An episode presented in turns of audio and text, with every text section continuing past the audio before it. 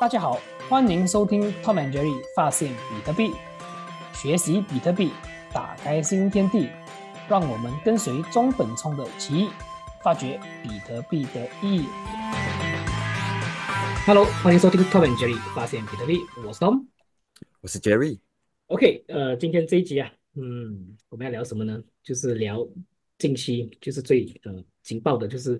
一个消息，就是我们也大家也知道了，就是这个比特币的这个 ETF 终于上市了。我们等了很久很久很久很久很久。来想一下啊，我们再问一下这个 Louis 啊，因为这一期是由 Louis 啊来帮帮我们录制这这一集啊，Louis 你有什么看法？呃，过了十年还是十一年吧，呃，是自从那个 Wingo b u s t w i n 啊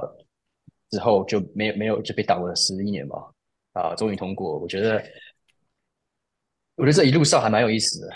啊，当然这也是我觉得比特币。啊，进入了下一个阶段，那我觉得是蛮令人振奋的。嗯，是是，而且他选的日期我觉得也是很妙，就是我们十五年前的这个 Halfing 的 Running Bitcoin，其实在美国呢是十号来的，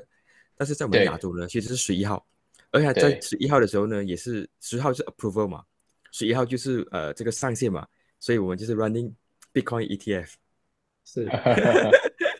嗯，我觉得这这次这次通过还蛮扯的。之前不是还有他们那个 Twitter，SEC 的 Twitter account 被害吗？对，是是。如果没有被害，就比较顺利嘛。被害了之后，这个呃，本来以为是很顺利的 launch，结果还出了这个小插曲，还还挺有意思的。是，而且市场也动荡了一下，对吗？就大家也不确定到底发发生什什么事情。是。诶，那其实我想问一下，就是说，因为我在贴上有看到嘛，他们是今天是第一天呃开始交易嘛，right？然后其实蛮出乎意料的是，好像是这个 BlackRock 的这个呃 IBTC 啊，它 in terms of volume 呢，它不是最多的，好像是 Bitwise。我刚刚有看到 I IBIT 啊，嗯，有有有人说是他还没有 record 进去，他只先 record 了 first hundred million，那剩下据说有一有 one billion，我们就看吧。看他最后面的这个 accounting 是怎么怎么弄啊？但我觉得就是昨天昨天那样子的 price action 啊，蛮有意思的，就是冲冲冲到将近快五万块嘛，然后一路一路往下跌嘛。是啊，有人是说很多的 GPTC 之前的投资人在卖他们的 share 嘛，就换成其他的比较低费用的啊比特币 ETF，像 I IBTC，我我记得它的费用大概是零点二 percent 嘛。GPTC 是一点五 percent 嘛，所以昨天有很多的卖压来自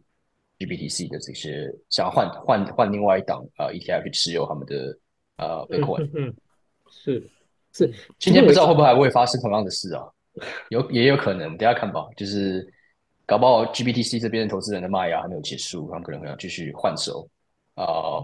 也是有可能啊。是，哎，我我想哦，我们是不是可以可能追索回去，就是。GPTC，然后可能呃，Louis 可以给我们分享一下，就是到底什么是 ETF，跟为什么这个 ETF 对大家来讲为什么这么关注跟重要呢？可以吗？可以啊，ETF 是是 Exchange Trade Fund，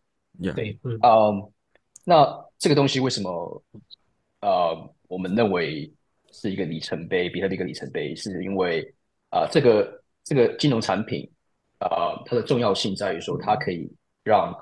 很多原本已经拥有证券账号的投资人，可以直接去买啊，spot Bitcoin 的 ETF，啊，直接有直接直接有这个 exposure。那之前是因啊，我们有很多的，比如说像比特币期货 ETF，大家可以让你 exposure 到以比特币的期货，那那个不是真的 spot 吗？那这个这这次的这个 ETF 是不同的点，就是它直接 hold 的这个 spot，right？啊，但有有一个。一个差别就在于说，呃，你只能用啊现金，比如说美元去购买这个 SPA，然后你要卖出的时候，你也是卖成美元，这叫这叫 in cash 啊。那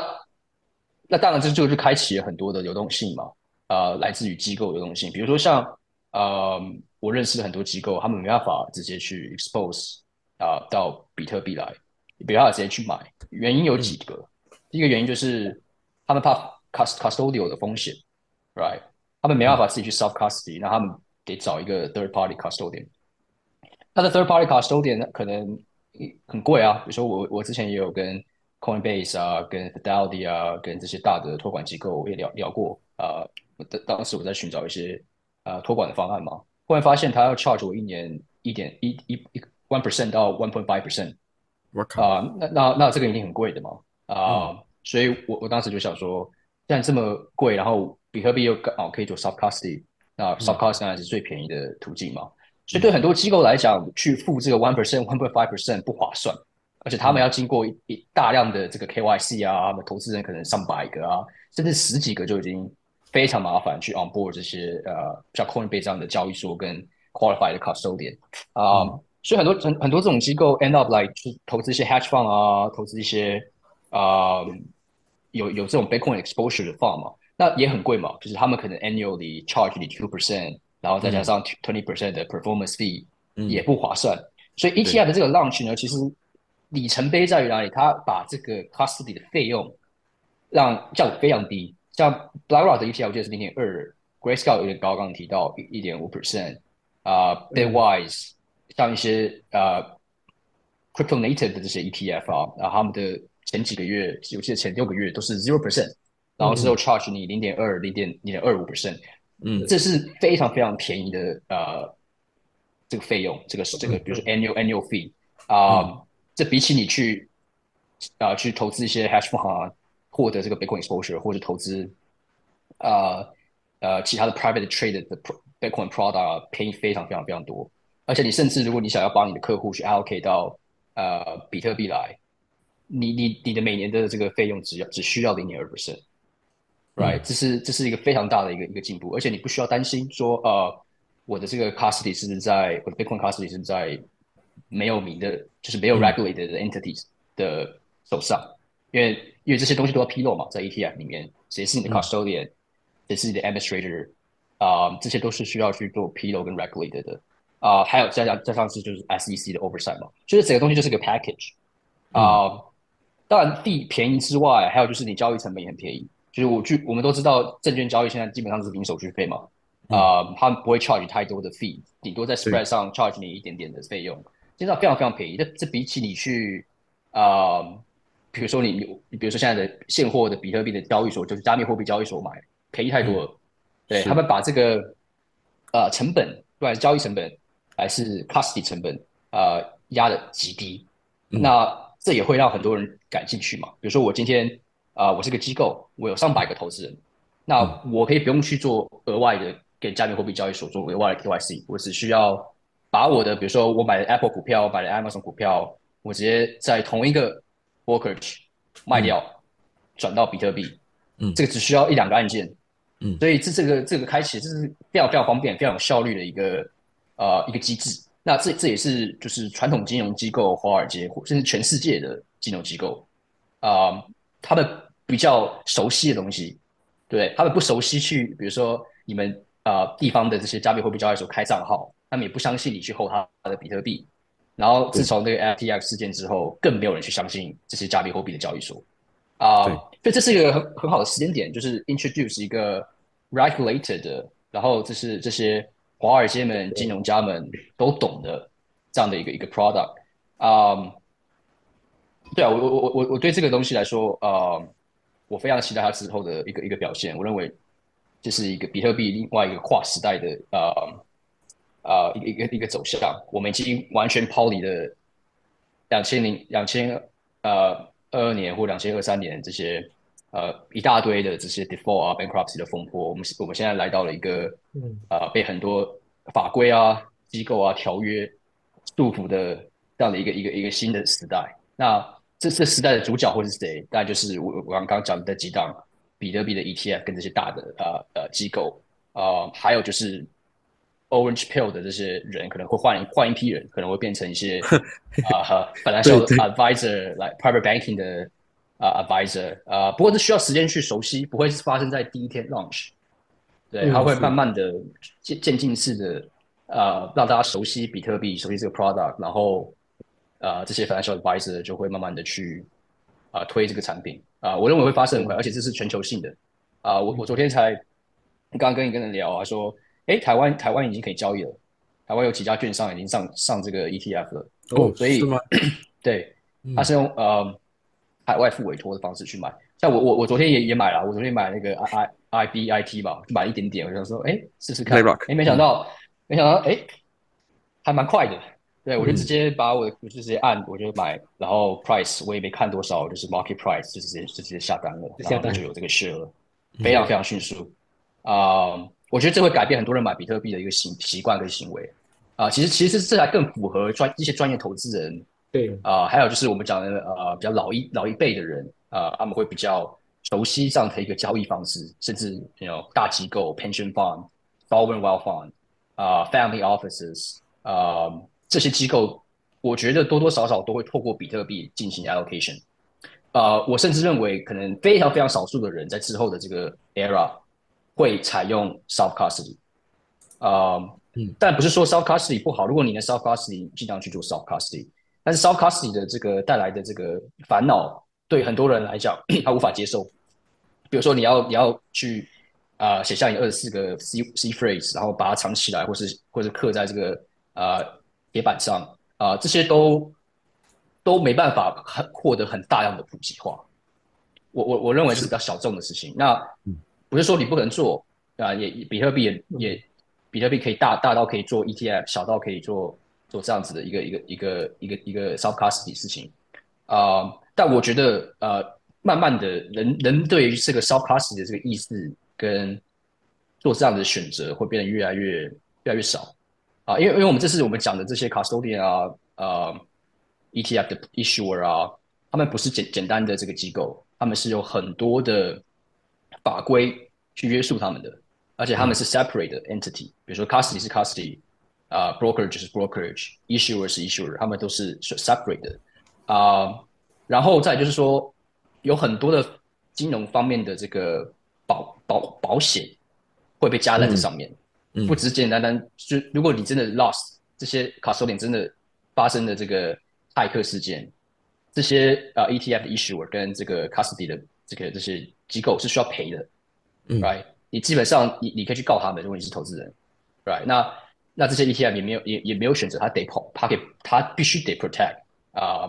投资人。那在那样子一个情况下，它有没有可能出现呃 counterparty risk？当然会有，但比以前我们上一个 era 有 FTX 啊、Binance 啊这些 era 来说，风险小太多太多。不是说不会发生，几率非常非常非常小。甚至如果真的发生，他们也有足够的资源去赔偿啊、这样的一个事这这个事情啊、所以我觉得就对对大部分人来说，这是一个啊、他们可以直接透透过 ETF 获取比特币的这个 exposure 是最直接的啊、比起你去啊、Coinbase 啊或者是一些交易所买现货来的更直接、更便宜。是。嗯 Yeah. 其实其实你讲的这一点呢，就是刚好，其实刚刚下午啊，我才有就是在推特上就是有呃，应该是在交易的 post 有 comment 到，就是你讲的这一点很好，就是其实我是蛮认同，就是说可能大普遍大众啊，他们还是要透透过这种呃交易所啦，或者是 ETF，他们去买入这个比特币，很少，我觉得很少会有少数的人去真正去做这个 self custody。可是这个又牵扯到另外一个问题，就是说嘞，呃，我们这可能比较了解比特币的人的人就会就会觉得说，哎，self custody 才是真正的那个做那个做做法嘛。然后嗯你会不会看到，就是有一天，就是说，可能我们讲十年后、二十年后、三十年后，可能会不会来到一天，就是说，呃，这个呃 BlackRock 可能它垄断市场的绝大部分的 Bitcoin 都是在于他们的监管下，因为我们知道嘛，他们现在是一个 fees wall。那 BlackRock 它给到最低的这个 fees，可能间中它会慢慢它会去淘汰掉很多这个 competitor 嘛。那其实到最后它的整个市场的这个比特币就留在那边。那以后的这个呃这个 power 跟这个 centralization 会不会是一个问题啊？我我我在想这个问题。嗯，你呃，sorry，Tom，你是讲说，比如呃，BlackRock 被政府呃 Yes, 我 I mean part of it, one one one of it 啦，right？他可能可能 OK 就是回想到我们以前可能一九三三年这个六一零的这个事件，对，它可以去零二，嗯对，可能会有这这种这种事情发生。我觉得是不排除啊，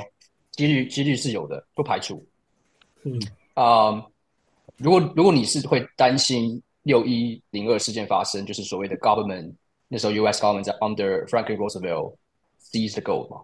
如果担心这个事情再度发生在比特币上，我我认为你有这样的想法，你就直接去做烧卡实体。但是就是说，我是想是有些人就不会有这样子去想。嗯，那他们他们不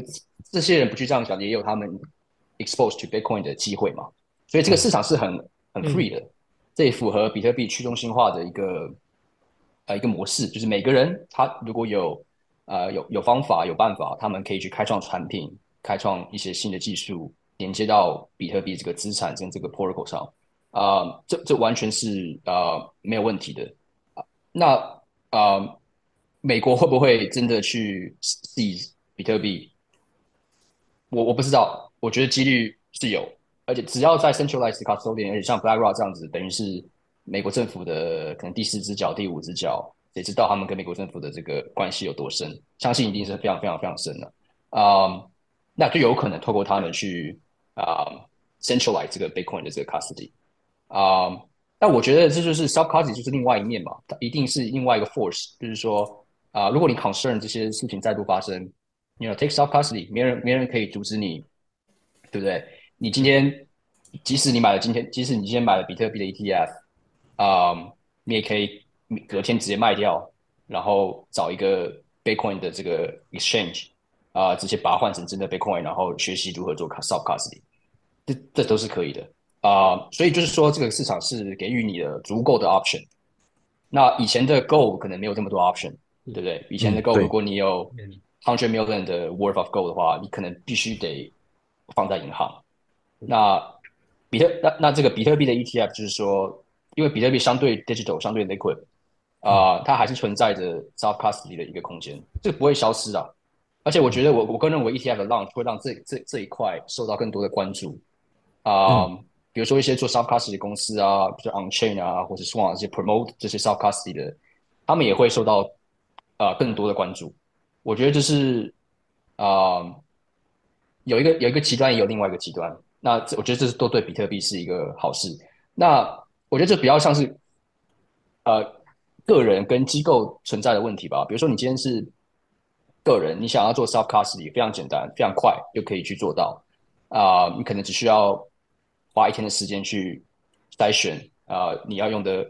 c o w a l l e 你要怎么去把这个 C phrase 写下来，这可以非常快的去做到。如果你是个人啊，那如果你今天是机构的话，你可能没有这样子的一个一个一个。一个空间可以去做这样的事啊，因为你被很多的法规啊给框架住，那你又想要投资比特币，啊，比特币 ETF 会是一个很好的选择啊。我我认为这个是这个出现不会 undermine self custody，我觉得它会更凸显 self custody 重要性啊。比特币 ETF 的出现只是另外一个 option，给一些本来没没办法 allocate 到比特币上的人，现在可以做这个事。OK，对，嗯。而而且有一点讲的很好，就是说，因为以前呢，就是可能这个黄金我们不可以验证嘛，那现在可能 BlackRock 的这个比特币我们可以去验证，诶，它真正是 self custody self custody 有多少啊？那这这方面也是完全是全新的一个一个发现。我是希望他弄一个 live address，是那个 Bitcoin address dedicated to BlackRock 的 Bitcoin ETF。我觉得他应该的，大家都可以看嘛，对不对？对对对。而且我们也可以比较，我是不知道技术上要怎么做到，因为这有就呃隐秘性的问题，就是。呃，third third third third custodian 这边，呃，他们愿不愿意去揭露？因为这次有牵扯到一些匿名性问题。啊，他们可以透过比较传统的方式去 release 他们有多少 Bitcoin under 他们的 asset。啊，但如果他们可以更 transparent 的话，就是 release 那个 address data，让所有人都可以 verify。但但这也会造成可能骇客攻击啊，有有的没有的，啊，其他事情事情可能也会发生。啊，我我我我认为不太可能啊。对，嗯，其他的 ETF，我我我认为 Black BlackRock 不太可能。其他的 ETF 像比较比较 crypto native 的，呃，Bitwise 啊，啊，或者 Vanek 啊，啊，或者是 Valkyrie 啊，他们可能会做这样的 differentiation，就是 provide more transparency。啊，所以这是 eventually 十一档 ETF eventually 就是一个 competition，是他们会互相去竞争，不管在 AUM transparency 或是甚 marketing。他们会做一些区分，那这些区分当然很微小了，但你也会稍微看到，OK，你可以用这样的方式去去做比特币的 ETF，会是一个比较呃发挥创意的呃一个一个机会。我我觉得如果是呃第第一家就是做这个 transparency 的这个公司，应该会是 Fidelity，我 的这个预感告诉我，因为他们一直以来都是蛮这个。就以前就开很多年前嘛就开始已经懂 Bitcoin 了，然后他们的这个这个整个。整个 Fidelity 的这个 Bitcoin 的东西是 top down 的，就是由 CEO 叫他们的人去去做了，所以他们整个性质是很不一样。最开始应该应该是这样讲，因为最开始 Fidelity 是有在做比特币挖矿，嗯，然后啊，他们成立了这个 subsidiary 叫 Fidelity Digital，啊，这 subsidiary 在做一些比特币相关、加密货币相关的一些业务。最早是做挖矿，然后最后面他他们一路做嘛，当 broker 啊，当 custodian 啊，啊，他们其实其实是 vertically integrated 的，这个在 ETFs 的 issuer 上是比较少见的，大部分的可能有一些 partnership。啊，Fidelity 的话，从 broker 到 custodian 到他们自己的自己的这个 distribution platform 全部是自己的，自己啊，但当然这也会有 concern 啊，就是说全部都是你自己的，那会不会有这个啊风险分布的问题？Right？嗯，所以每每一家其实你基本上仔细看都有一点 differentiation。那 Fidelity 因为它在这个 Bitcoin 的这个 ecosystem industry 存在了非常久的时间。我啊，他们可能才一一四年、一三年就开始在做比特币挖矿，非常非常早。嗯啊，他们 CEO 也是非常支持比特币啊，公司也花了非常多的 resources 啊，去建立这样子的一个一个信，在比特币世界的一个信誉啊。所以，所以我觉得说啊，他们可能会是是这次的这个 ETF 的最大赢家，因为因为这些 institution 在他们 allocate asset 的时候也不是笨蛋，对不对？他们也会看。哦，你是不是真的懂比特币？然后我可以，我可以从你这边获得什么更多的一些啊啊 knowledge 啊，或是你的 reputation 啊。像 BlackRock 就完全是没有 Bitcoin 的经验，只是因为他是是世界上数一数二大的资产管理公司，有十兆美元在他的名下，他是 ETF 的王，所以他可以这样做。但 Fidelity 也也是蛮大的公司，它有十一 eleven trillion under asset management，也是很大很大的，所以。也不容小觑啊，Yeah，，嗯，现在看起来，这个 ETF，如果我说如果拥有这个 ETF 呢，是间接的拥有了比特币呢，这个 ETF 变成是 Bitcoin 的 second layer，yeah yeah，那个拥有权的 second layer，yeah，这是一个很好的诠释，it's centralized second layer，是，right，就在他们上面交易嘛，而且不只是现货。牵扯到比如说借贷，你可以拿这个现货的这个 share，right？你可以去 post collateral，嗯啊，这也是个 big big big 的 thing。然后你也可以去做一些选择权，比如说这些 ETF，他们可能会有 option trading，啊，你可以 buy call buy put，你可以做啊 EO EO 的一些 product based on those option，啊，所以这开启了很多的金融创新对于比特币，因为之前你要交易这些啊，你可能要到 crypto native 的 exchange 嘛。啊，但是这 exchange 它可能有一些 counterparty risk 啊，它有一些呃交易对手风险啊，啊，甚至它可能会呃 trade against you 啊，然后 watch trading 啊，那这些都不会发生在这些 ETF 身上，对不对？因为他们是 highly regulated 的呃 trading 的一个一个一个一个一个 instrument 啊，所以假设说以后，嗯，我觉得应该是会慢慢转向他们，呃，比如说 option trading 啊，以后就是 trade 这些 ETF 的 option。啊，首先你可能获得更大的动性，然后你也可以确保说它不会放让你，也不会 trade against you，这这是这很重要的，就是他们在公开透明的这个点上啊，他们不会跟你竞争啊，这是一个非常好的 free market 嘛啊。再就是也也很多的这些机构啊，就是他们可能擅长于 trade option 的这些机构 institution 也会进来，比如说他们可以做 market making 啊，他们也可以做一些。upside 跟 downside 的 protection 啊，啊，这都会 open up，right？嗯，还有就是说，有些可能接下来这些 ETF issuer 可能会可能会利用这些 option 啊，去再去再去弄一个 ETF，比如说 cover code 这种 strategy 的 Bitcoin ETF，嗯啊，也可也可能会出现啊，所以所以我觉得这里有很多的 possibility 啊，啊，或是这就是 open up 的一个新的 portal，right？那我们现在已经。穿越去，穿越过去了。那接下来的世界就是，啊，可能可能一些金融金融专业金金融专业的跟一些啊投资专业投资人，他们可能会更 familiar 啊，我怎么去在比如说 Interactive Broker 啊、Charles Schwab 啊这些比较大的美国的证券公司啊去 place order，right？那这会大大增加的比特币的流动性，而且其他的 product 流动性、option 流动性、future 的流动性也会大幅的大幅的增加啊。我我甚至有在听说，就是 Swan 他们要做一个 product，就是啊，我可以拿这些 ETF 的 share 去那边 redeem 成 Bitcoin。啊，这也可能，这这也可能是一个一个，比如说你是 financial advisor，或是你是一个 agency，Bitcoin agency，啊，或像 Swan 这样 Bitcoin exchange，你可以去做到一些额外的服务。啊，这也会慢慢出来，就是看谁去想这些事情。因为 ETF 的这个 inflow，我们看我们看那个这几天 trading volume 就已经 four billion dollar 了嘛，那这只会增加不会减少。啊，所以这是 massive 的一个 market，新的一个 massive 的 market。那我我觉得。你今天是比特币公司，你做金融创新的，啊，我觉得多多少少都会跟这些 player 去接触，啊，提供提供一些服务给他们，或者是提供服务给他们的客户，啊，这都会是很好的一个一个一个一个业务的扩张啊。就假设说今天，比如说 Onchain 他要给我一个 loan，right，啊，我可以拿这个 ETF share 给他，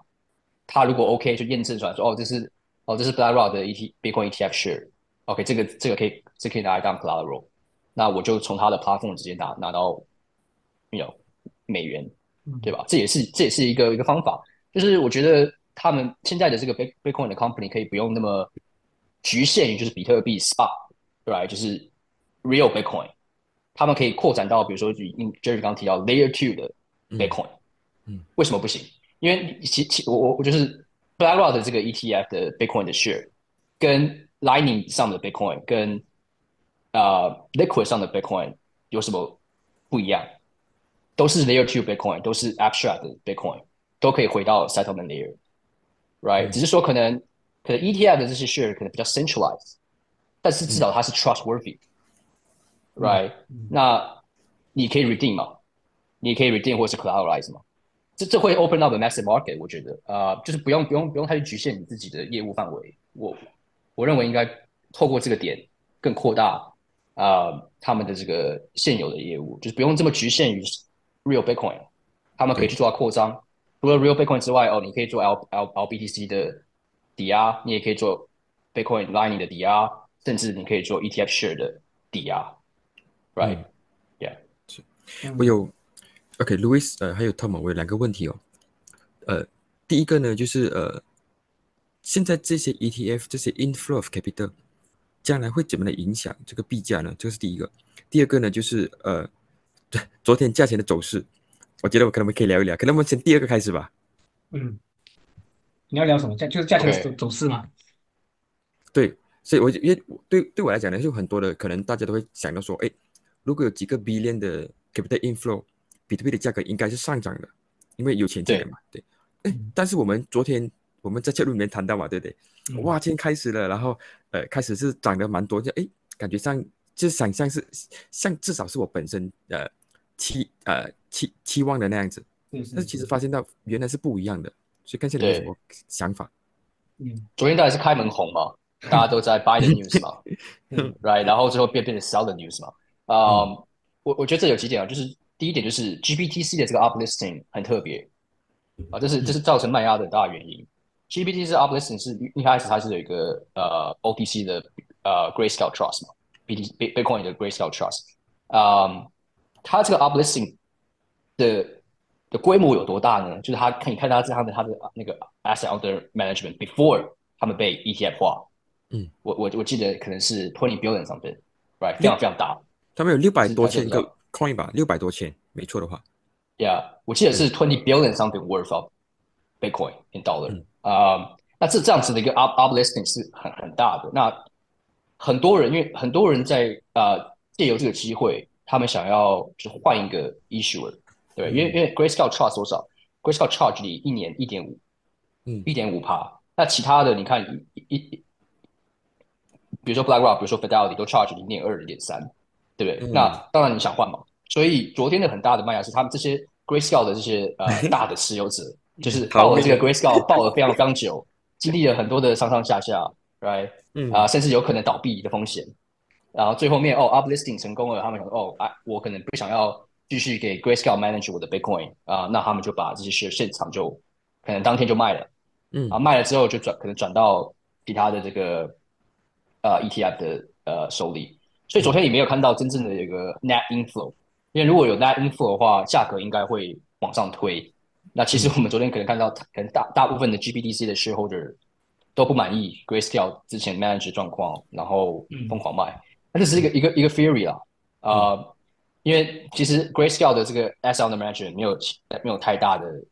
还没有看到太大的变化，还是在 twenty 上边 billion 啊。我我也我也认为，可能昨天有很多人在 sell the news，就是看到比特币涨到五万，接近五万，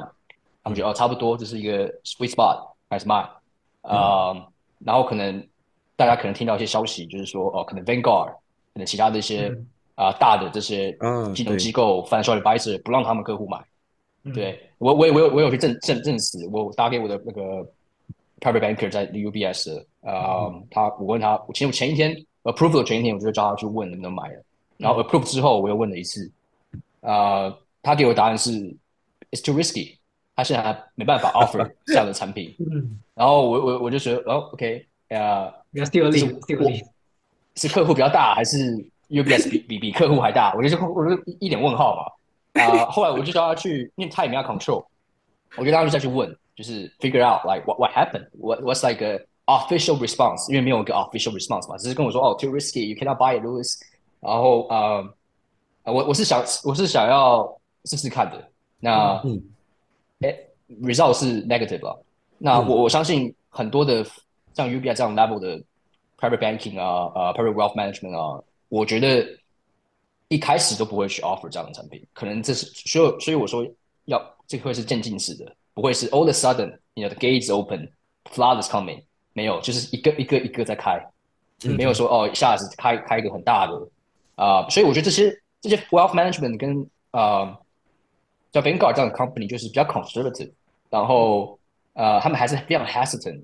呃，Bitcoin 这样的一个 asset 可以被 ETF 化，right？就是 like，I don't，他们可能没有一，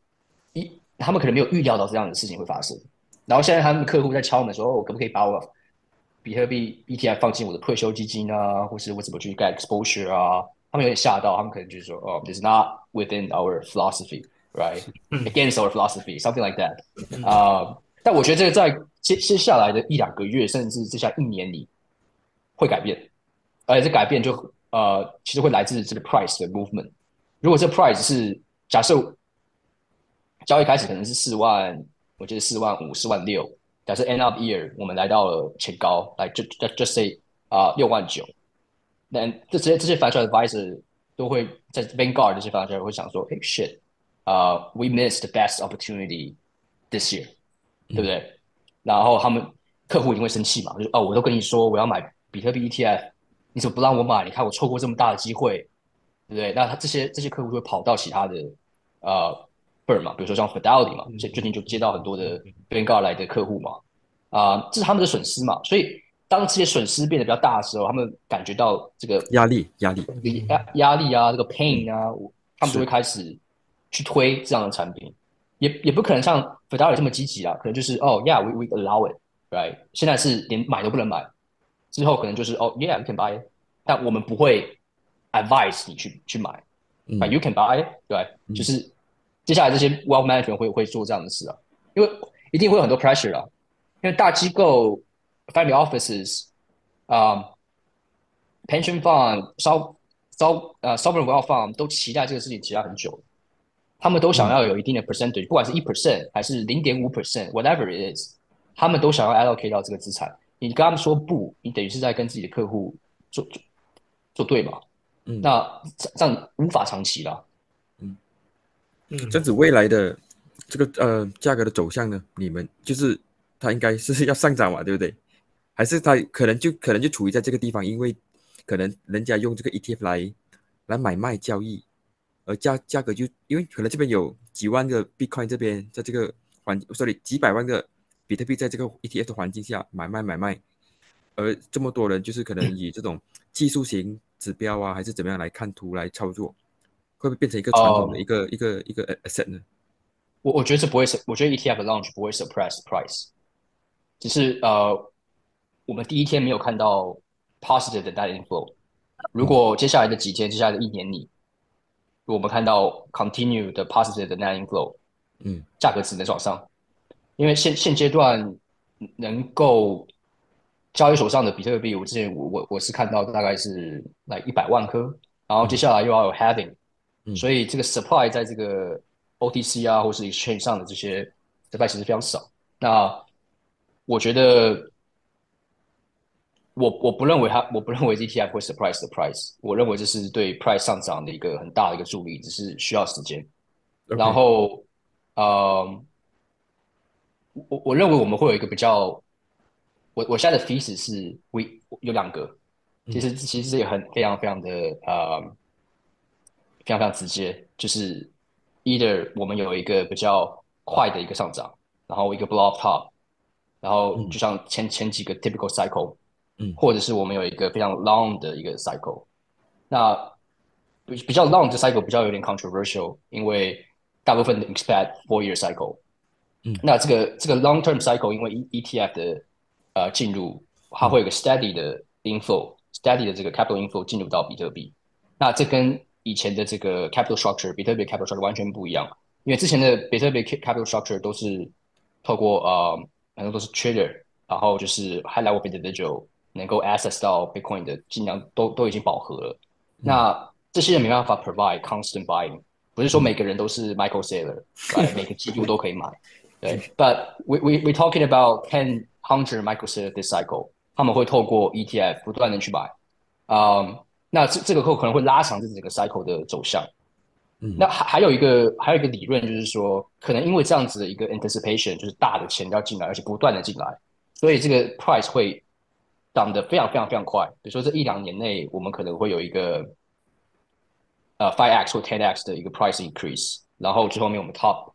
然后一个一个很大的 crash。那但是这个 crash 也不会说呃非常漫长，可能也不会说哦一一两年的这样子的一个一个 bear market，可能很快又弹回去，因为就就像我刚刚提到的有个 constant inflow 啊呃，我觉得可以拿来作为一个对比，就是呃。黄金的这个 ETF，嗯，啊，黄金的这个 ETF GLD，当时它啊刚 launch 的时候，黄金也是跌的，但是接下来的九年，嗯，都是 bull market，甚至在二零零八金融风暴，二零零九年，嗯，黄金还上涨百分之二十，对，所以涨了九年，连连涨九年，所以比特币会不会连涨九年？有可能啊，但这些都是 theory 嘛，我只是提供了两个。比较有可能性的，就是 either 我们有一个非常大的一个上涨，拉一个 five x ten x，然后一个 block top，进度要一个比较短的 bear market，或者是我们有一个非常长的 bull cycle，可能八年、九年、十年，但中间会有一些 forever，forever up，forever，yeah，我我啊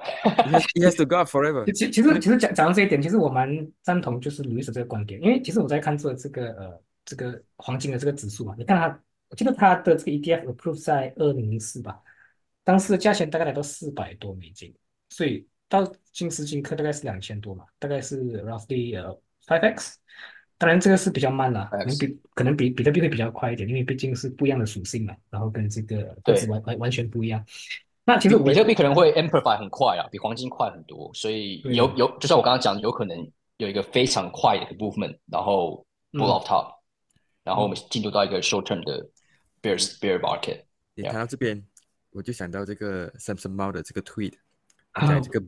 一个 million 嘛，对不对？Brutal，而且 Max Pain，他 list 到了整十多个嘛，但每个都是 Max Pain，对，这个也是有一点 interesting。我觉得这是 main，那个是个 main 吧，那是个 main，呃，有可能发生吗？呃，有可能，有可能呢，就说，嗯，对，有可能。我我非常希望它发生啊。你等我在我在多年几年前呢？我就跟身边的朋友那时候刚刚认识比特币嘛，然后就当我了解了比特币过后，我就想，有一天呢，我就跟他们讲，有一天，所有的人呢都会直接或者是间接的被比特币动到嘛，就是拥有比特币嘛。直接的就像我们这样子嘛，就自己去买，然后拿到；间接的呢，就是其实已经就在 ETF 以前都已经发生了，就是那些很多的 pension funds 嘛，sovereign funds 嘛，养老金。他们就是有很啊，这个好像如意讲的，他们有开 constant 的 inflow，对每个人做工十八千、二十八千进来，他们就会去买，比如 SPY，SPY 里面就有 Tesla，Tesla 里面就有比特币，boom，他们就已经间接被比特币动到了。而现在这个 FETF 的开启呢，让这个整个事情呢更加的明显跟容易。想看一个熟人饭直接去直接去买这个这个 IBITS 的这个 ETF，嗯，BAM 直接就有了，对吗？所以这个动作一做了过后呢，全部人都被比特币动到了。其实，而且而且而且还有一个可能性就是说，我我我一个 gut feeling 就是说，呃，可能以后呢，after 这个 ETF ETF 的这个用这个 fund flow 进来呢，可能它的那个走势会有一点点像传统这个 equity 啊，像可能 Nasdaq 啊 S&P，因为你的这个 asset class 开始已经 institutionalized 了，会不会有这个可能性？嗯，我觉得可能的，因为那个呃那个嗯 player 已经不一样了，那个对对 market structure 跟 player participant 不一样了。Exactly, exactly。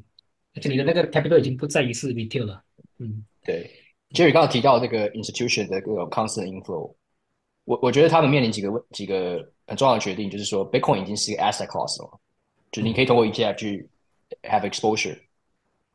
那这些 institution allocator 他他不是想想的是说，哦，我今天呃，我今天看好什么我就买什么，他们是这样子，他们是这样想，比如说呃，real estate bucket 我放 ten percent，right，tech stock 我放 twenty percent。然后 S&P 500我放 thirty percent，然后 US bond 呃 Treasury bond 我放 you know 啊、whatever twenty percent，Bitcoin 我放 five percent ten percent，他们是这样想事情的，所以我们现在还没有到，现在才刚开始嘛，那我们还没有到一个点，是说呃这些人开始去想 asset allocation 的问题，这可能会发生在今年年中或是年尾啊、他们这些会开始去想说，哦，我还我还没有 Bitcoin exposure，好，那我我今天想从啊、我想在我想 allocate one percent，那这些 one percent 是在 forever one percent，就是说我明年的 AUM 涨涨到 ten billion，从 ten billion 可能涨到呃 fifteen billion，诶，我一样的这个呃 percentage 嘛，我还是得 allocate 新的钱的 one percent 进到进到这个比特币，所以这 completely change the whole market structure。我想提一提哈、哦，所以如果你讲这个 portfolio 的 rebalancing 嘛，我们讲如果 one percent，但是如果 Bitcoin 它涨很多嘛，它变成它 portfolio 五八千，它就必须卖掉了，根据它的那个手册嘛，所以那个又变成了一个传统式的一个这个呃掌这个掌握的一个模型嘛，就是他们有这个呃这叫什么 mandate，我们叫做对吧？mandate 去我我卖掉，呃去 rebalance 回去。这这这里有几个就是不不一样的呃 institution 啊，就是有有一部分 institution 它可能像 hedge fund，right，它可能需要 yearly 的 performance 去嗯拿他们要的啊的 fee twenty percent 的 performance fee 嘛，他们有 incentivize 去做这些啊比较 short term 的交易。那有一部分 institution 啊，他们就是 literally 就是我我我今天是决定我要放 one percent 到 Bitcoin，就是 one percent forever。嗯 right？那他们不会去做太大的调节，除非啦，除非就是有一些 systematic 的一些 risk 啊，他们会去做一些调节，不然，不然我我我认为就是他们的 holding period 可能会比我们一些 hardware 还长。嗯，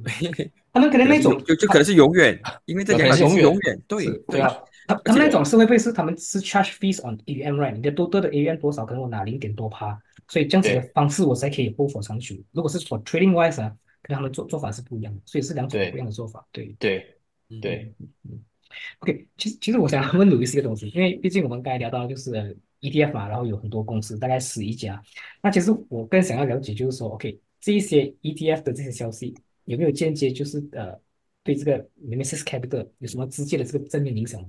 就是说，可能会不会有以前你所接触过的这个顾客，他是拒绝你的，现在找上门了，哎，这个 ETF 可以大概再讲解多一次吗？这样子的一个状况。嗯，先从我们的 operation 上来讲吧，就是以后我我们会我们会会不会买 Bitcoin Spot ETF？呃，我认为可能那可能 Bitcoin Spot ETF 对我们来说，呃，会是一个蛮好的选择。就以以我我是一个 asset allocator 的角度来看，我们的 Bitcoin 的这个 exposure，啊、呃，因为现在大部分都是在 real Bitcoin，然后 cold storage multi sig 嘛，嗯呃，那以后假设我们有新的 cash flow 进来，呃，我们会不会直接去买 SPA ETF？呃，我我我觉得，我觉得我们会，而且我们会有一一部分的 diversification 到这些 ETF 的手上。因为首先就是说 s o f t custody 其实不容易，你有牵扯到一些 inheritance 问题，牵扯到一些 management 的啊、呃、一些 risk 的问题，还有就是人的问题嗯啊、呃。那这些 institution 的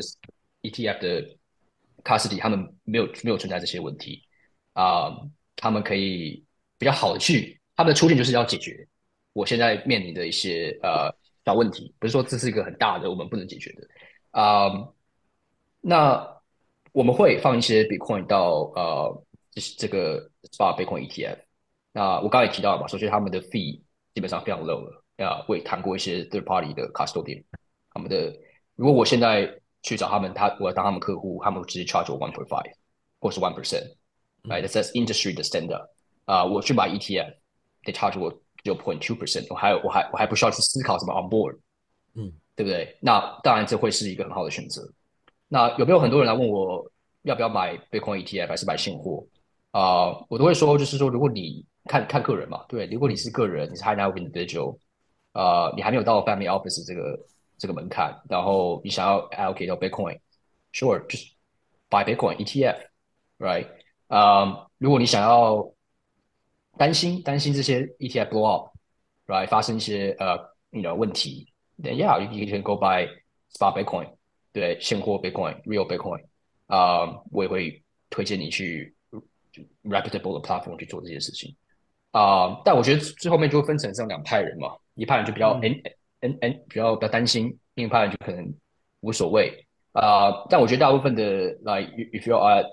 high net worth individual，you know hundred million dollar uh net worth，我我觉得你应该不会去太 care soft custody 这件事啊，除非你放很多很多的你的你的 personal net worth 进来。可是，甚至我我甚至都认为说，这些人，就假设他们放 fifty percent 的 network 进来，他们可能连自己都不相信。所以问题就在于说，这些人可能已经四十几岁、五十几岁，你还要再叫他去写下二十四个单词做 soft custody，对他们来说可能是非常困难。那啊，他们宁愿可能就去买 Bitcoin ETF，就去付那个 zero point two、zero point three percent 的 fee，然后。什么都不用去想，right 啊，然后就啊备矿涨，他们获利，对，啊，所以我觉得非非常非常非常简单了，没有没有说啊，一定要那样，一定要这样子啊，看个个人的一个需求。但我我我我接触大部分的人啊，他们都会对买直接去买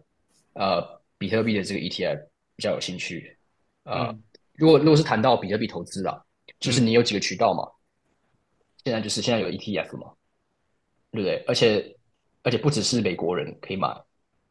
像我刚刚我刚刚有提到，就是说台湾有几家证券交易所也开始开放不委托买 Bitcoin 的现货 ETF，来会比较贵，但会比美国的券商贵，但是也没有贵到哪里去。嗯，OK，所以啊，所以如果他们有这样子的一个 assess，他就直接去做这样的事，不用去再去啊。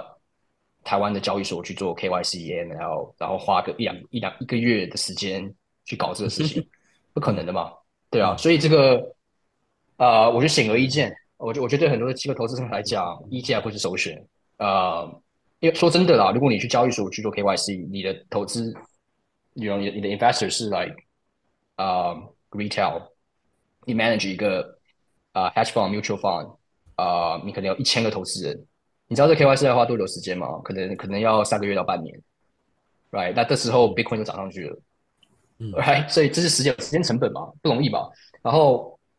其实其实这这有我我我蛮佩服那个呃 Michael Strategy，因为当时他们在做这个事的时候，其实面对了非常非常多的压力跟风险，不管是董事会啊，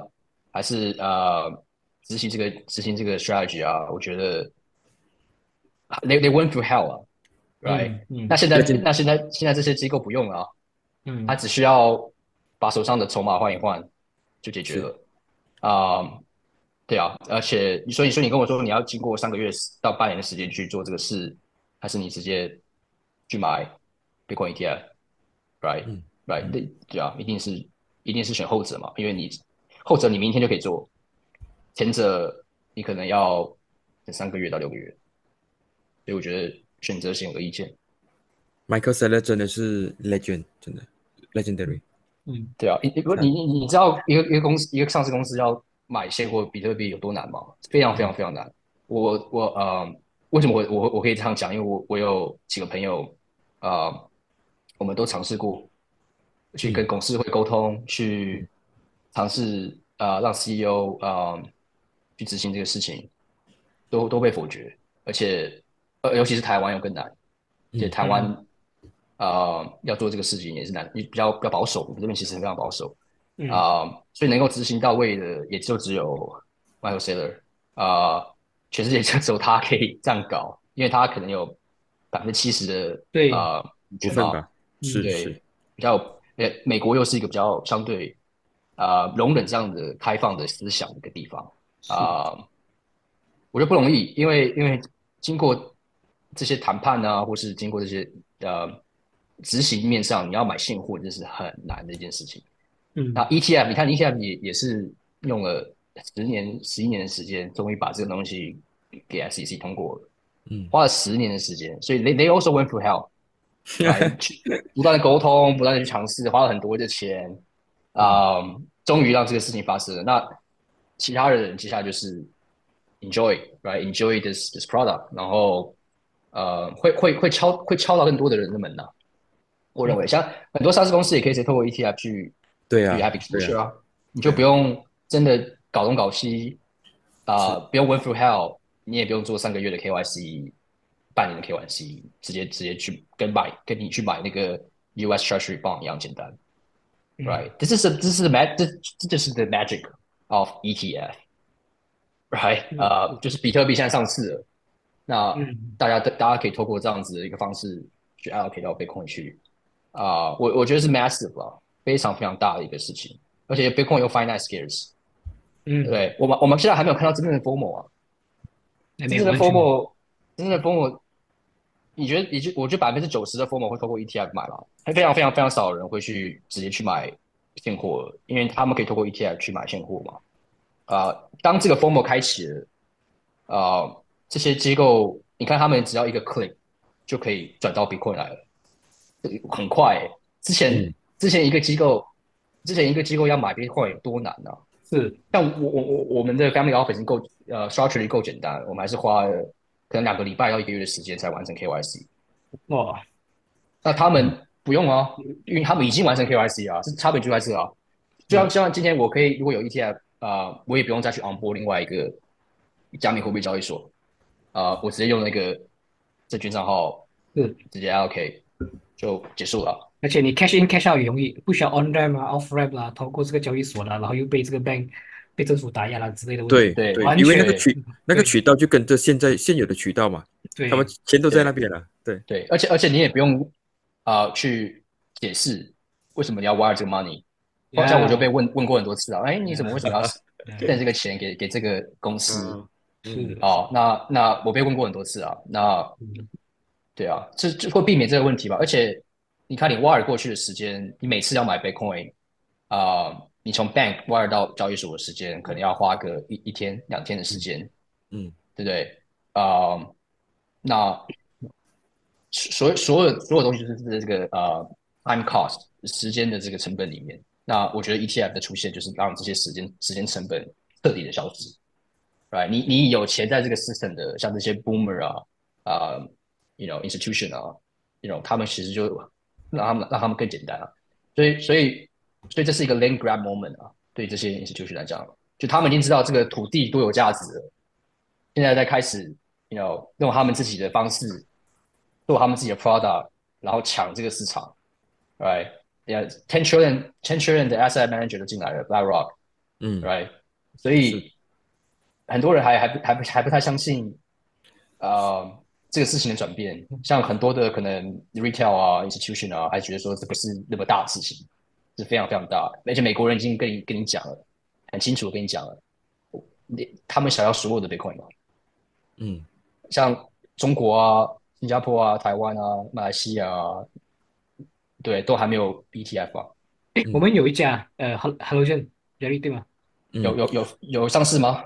不是，它是一个 boutique fund 这样子，就是啊呃，，OK OK，对，但是他们是 charge 这一八仙吧，没错的话，啊，I think one point five，一一点五啊，one point five 啊，OK，就都很高对啊，，对，他们就会被所以到 outcompete 啊。它它就很像我们讲的这个 mutual fund 啊，它 upfront 对是 charge，然后你的 AUM 它就 charge one point five，which is very high，like Very high 啊，那 very high，没有太太太大了。所以我我也不晓得，如果他开了这个饭，然后现在美国开了这个 ETF，啊完全是他他去对他们竞争的。如果是 for 我的话，我一定是去买买 ETF 啊。非常竞争哦。以以以以以我以我为啊、标准了，就像我会买台湾的 ETF 吗？maybe 就是如果我有台币，如果啊、如果有一些 interest，就是我我跟这个 ETF 的公司 issuer 有一些往来，sure。但说真的，如果没有任何的商业往来，I'd rather pick Fidelity Bitcoin ETF、BlackRock Bitcoin ETF，他们更大、更 regulated，啊、更有保障，还有 insurance，嗯 fee 还很低，所以 no brainer，right？啊、而且这对所有的 international investor 都是一样的，一样的事情。就假设你今天香港啊、新加坡，你们让取自己的 ETF，自己的 Bitcoin ETF，我我觉得他们的这个 flow 跟 scale 都不会比美国的大。对对，因为现在美国已经开开了枪了嘛，就是 ETF，这不是随随便便的呃金融产品嘛。那所有投资人都可以买，全世界 international investor，你有 brokerage account 就可以买。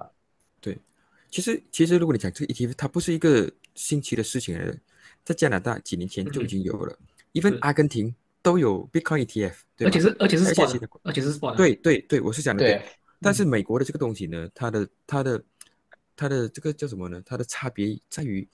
美国是最大的市场嘛，对不对？再来，很多人都有美国的这个 brokerage account，而且又是美金，所以大家都已经熟悉的那个东西，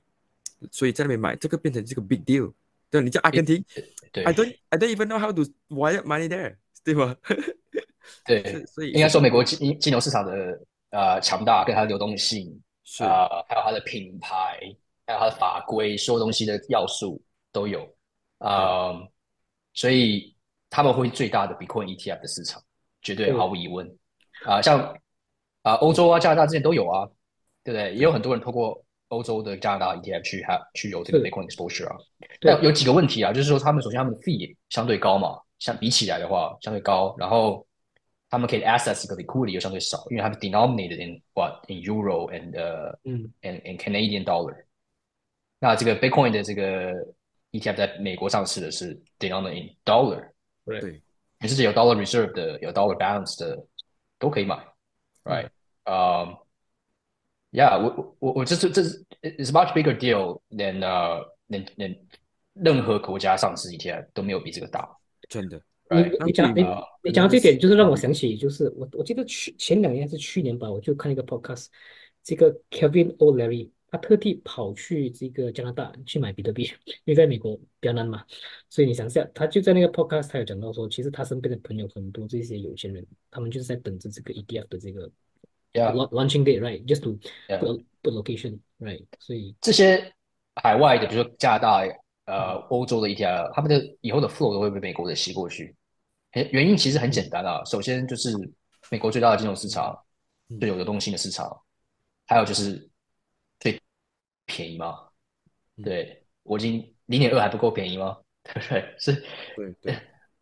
呃，以以欧洲做不到嘛，然后加拿大也做不到，就美国做得到。为什么美国可以做到零点二？因为它钱多啊，它可以有 ten billion 啊，hundred billion 的 AUM 啊。你美国啊、呃美国做得到，可是你欧洲做不到啊。呃，中国中国中国做得到吗？有可能，可是，you know，它也变抢先一步啊。这是一个，这这也是一个一个呃大国博弈啊，我觉得。是某程度上来讲，美美国想透过这个东西，成某种程度上 control 之后的 Bitcoin 的发展嘛，innovation 啊，不管是 innovation 还是 supply 啊，然后透过这样的方式造福美国人，不只是政府，就是美国人，因为美国人终于有办法去 allocate Bitcoin 嘛。之前他们想要买 Bitcoin，他们可能很麻烦，就像你说的，他可能去加拿大买，对不对？或呃，他们都没办法去 sign up 这些呃加密货币交易所啊，因为今天加密货币交易所都会挡这些美国人。right？嗯现在美国人终于可以有自己的 regulated vehicle 可以买了。嗯、um,，Yeah，都都我在想哦，多年前我跟一些一些人就是谈到比特币嘛，大家都认为这个比 Bitcoin 是 Ponzi scheme 嘛，有一些甚至讲这个是一个 international Ponzi scheme，对吗？嗯。对，今天对于这个 ETF 上市跟被被认可嘛，这个是一个很大的一个东西。这些人到底他们在想什么呢？就这个是 the 那个那个 the- 冲击，嗯，the moment of 他们需要他们需要 validation 啊，就像很多的，我相信你们都有嘛，身旁有些人就不愿意去相信自己，不愿意去相信 authority 呃 validation，不愿意自己去做 research 嘛。大大部分的不管是投资人啊机构啊，都是这样子。嗯啊、我们算是先驱的啦，所以我就说 congratulation 啊，all the hodlers before the ETF。我觉得这是 is hell of the hell of the bad。啊，但我觉得要放弃还太早，把手上的币拿着，把手上的比特币拿着，千万不要卖给这些。我觉得，我觉得这个。我觉得这个时候啊，也是 it it's good to know be low profile also right。It's like 哇，当这个 v i 全部来的时候，哦，you are the one early adopters right？对啊，有多少人放乱了这个这个事情？Exactly，十五年 front run Wall Street。对啊，然后有有。然后更扯的是，有些人可能放浪了，可是最后都都因为其他的 scammer 啊、ICO 啊、可惜了 token scam 啊，然后 exchange 垮掉啊，都都被洗掉了。所以真正真正其实留下来的就是这些 Bitcoin hodler，那些什么 trader 啊、whatever 啊，多多少少都都死光光了。然后这些啊 shitcoiner 可能还还在吧。可是，you know，啊，我我我我觉得就是到现在现在才真的知道，就是说，呃，持热币。才最重要，其他其他的东西都是可以可以去忽略，对。然后啊，因为我们才是真正实际意义上放浪一家的人嘛，有些人在这过程中就被洗掉了，啊，多可惜啊！对。我我一些朋友呢，他们就可能拿着呃比较多的 Ethereum 吧，他们在期待这是不是 Ethereum 也是可以会有一个 ETF？哎，我可能我可能看到报道吧，这个 Larry Fink 讲他要他要就是 launch 一个 Ethereum 的 ETF。有可能啊，有可能会发生啊。可是我我我仔细读了一下，Gary Gensler 在啊 approve Bitcoin ETF 的时候，他写了一个信在 website 上嘛。嗯，它上面就写到一个很很有趣的点，就是说啊，Bitcoin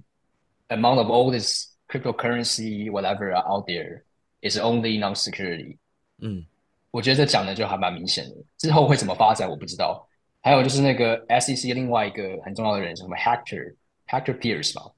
嗯，一个女女女的，对对对，呃，她也是，她也她也出来有 interview 吧，说，呃，那个 reporter 就问她，呃，Do you think Ethereum ETF is going to be a approved，right？那他给给的回答就很委婉嘛，他说要看个别情况，right？啊，这就是意思就是说他们会来看 Ethereum 从头到尾它怎么发展的，然后给出一个一个一个答案。但也也有些人说，哦，你你 approve 这个 Ethereum 的 future ETF。没有道理，你不 approve Ethereum 的 spot ETF，嗯，这是最最有，这是目前为止 Ethereum ETF 会通过的最有力的 argument。那我觉得还是看 SEC 的判断，right？因为我们我们作为这个呃 industry 的 insider，我们到你知道哦，Ethereum 有 seventy percent 的 pre-mine，然后 consensus 一直变来变去，也是 essentially a security offering in in in the in the in the beginning 私募嘛。啊，那这个是不是构成一些，you know，证券证券上的一些法规的问题？所以我觉得 SEC 在面对这个问题上，它不能模棱两可，right？如果他让 E E Ethereum 的 Spot ETF 过了，表示说剩下的所有的 Share Coin 有可能会被 listed。啊，而且 Keep in mind，我觉得所有的 Issuer 都想要做做这样的事吧。嗯，肯定。他们他们你要不要 like Bitcoin Maxi？OK？他们不是他们不是 Bitcoin Maxi，他们是 Profit Maxi，所以。他们如果能 list 多少 list 多少，因为他们有赚不完的 management fee。Yeah, all about the fees. Yeah. 对，所以 everything 一定会 push 嘛。Right, I'm BlackRock. Right, 我要 push Ethereum ETF。可是我觉得戏剧性的发展应该是就是，OK，we we 我们很多人可能都多多少少看了 Gary Gensler 的一些 interview，我们可能多少认为他是一个 Bitcoin 的 maxi 嘛。对，Right，哎，this is the moment 就 prove 他是不是真的 maxi。这个当然也是有很多政治的因素在里面，这个这个不容易。我觉得可能他他可能呃，间中会被绑手绑脚了，那他可能是我是这样子想。我我在想，可能他他想了很久，要终于在这个一月十号来 approve 这个东西，这个 running Bitcoin 也也有可能啊。呃，如果如果 Gary Gensler 是个真的 Bitcoin Maxi，他就不会 approve Ethereum ETF，因为 against everything he say，against everything he advocate。而且啊，而且他又记录在自己的 YouTube 上面，对，exactly，对啊。对对，他之前的所有 interview 他都有讲了嘛，很很很明确嘛，